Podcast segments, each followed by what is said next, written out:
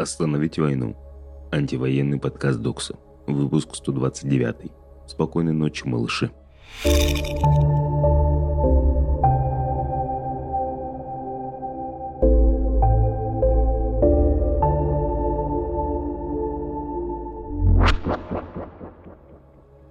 Привет, это Арсен С, где С – это сказка. Сегодня я хочу стать для вас выпуском телепередачи «Спокойной ночи, малыши», и рассказать армянскую народную сказку. Умер бедный крестьянин. Когда стали искать людей, которые помогли бы похоронить его, вызвались три добровольца. По пути на кладбище они заметили сторожа, стоявшего у ближайшего сада, и обратились к нему с просьбой. «Ахпер, помоги нам отнести на кладбище покойника». «Не могу», — ответил сторож. «Я занят, у меня много дел». Тогда лежащий в гробу человек приподнял голову и сказал, «И у меня много незавершенных дел, но пришла смерть. Я оставил свои дела и ухожу из этого мира. Помоги отнести меня на кладбище, чтобы и другие после твоей смерти помогли похоронить тебя. Я прошу не ждать, пока у вас попросят помощи, и начинать действовать. Нужно помнить, что мы рядом, и что желающий помочь – это и есть мы. Не дайте подлецам и мерзавцам вас обмануть. Противники войны – не то меньшинство, каким его хотят представить. Российское антивоенное движение набирает обороты – Продолжается рельсовое сопротивление. Все больше поездов по неизвестным причинам сходят с рельс. Все больше военкоматов горят, а противники вторжения в Украину консолидируются и обращаются в новую силу. Не знаю, когда застанет вас это письмо. Утром или вечером. Знаю. Мы противники войны. Мы вместе. Нас много. И мы победим. Что произошло за сегодня? Война, 136 день. Минимум два человека погибли в результате обстрелов Днепропетровской и Донецкой областей. США выявили 18 российских фильтрационных лагерей для украинцев. Российские официальные лица, вероятно, составили списки для фильтрации и задержания украинских гражданских лиц, которые угрожают российскому контролю над Украиной, включая всех, кто придерживается проукраинских взглядов, политических деятелей и активистов, а также сотрудников службы безопасности – заявил замглавы миссии США при ОБСЕ Кортни Остриан. В Херсонской области из-за обстрелов горят леса и поля с пшеницей. В условиях боевых действий потушить пожары не представляется возможным. ООН. Российские и украинские войска вели боевые действия из гражданских объектов.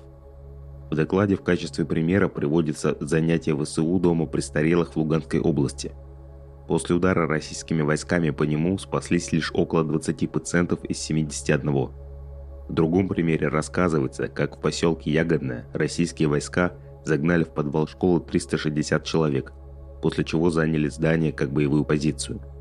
Жители Ягодного вынуждены были жить в подвале почти месяц. За это время погибли 10 пожилых людей.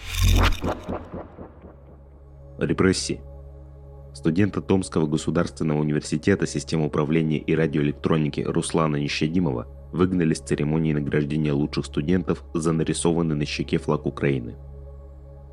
Бывший сотрудник Кириенко Андрей Полосин может стать деканом факультета социальных наук в ШЭ. Андрей Полосин – бывший работник управления внутренней политики администрации президента.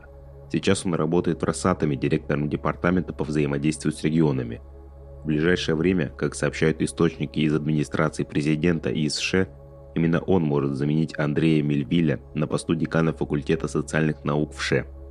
На недавней встрече Андрея Полосина со студентами ему смогли задать вопросы относительно будущего управления факультетом. Там студенты выяснили, что Полосин не считает психологию наукой, считает сутью политологии получения знания о работе государства, не видит разницы между управлением госкорпорацией и университетом. На той же встрече Полосин назвал первого заместителя руководителя администрации президента Сергея Кириенко своим учителем по жизни. Верховный муфти России поддержал войну в Украине. Мы молим его всемилостливого о всех наших войнах, надежных защитников нашего единого Отечества, в особенности о тех, кто исполняет свой священный долг перед Родиной во время проведения специальной военной операции на Украине для защиты мирного населения ДНР и ЛНР – демилитаризации и устранения угрозы возрождения нацизма в этом многострадальном крае, сказал Муфти. Сопротивление. Останови вагоны. На Горьковской железной дороге сошли с рельс несколько вагонов грузового поезда. В Брянской области на железнодорожных путях произошел взрыв. На площади Бастилии в Париже прошла акция, посвященная ученым Дмитрию Колкеру и Анатолию Маслову. Их задержали в Новосибирске по подозрению в госизмене. 3 июля Дмитрий Колкер умер спустя три дня после ареста по делу о госизмене. А еще, Илон Маск отказался покупать Твиттер. Маск заявил, что Твиттер не предоставил отчет о количестве фейковых аккаунтов в соцсети. Компания намерена судиться, чтобы достичь соглашения о покупке по изначально предложенной Маском цене. Что важно знать? Я бы хотел напомнить о тексте моей коллежанки Шуры Гуляевой, как опыт белорусских активистов помогает антивоенному сопротивлению. Сейчас как никогда важно заботиться о своей безопасности и помогать друг другу. Именно об этом рассказывают белорусские активисты. Как отвлечь себя? У меня есть для вас армянский мультфильм, который отвлечет вас минимум на 7,5 минут. Ух ты, говорящая рыба. Тут и про зайца, и про тулуп, и про орла, и про доброго-доброго эха.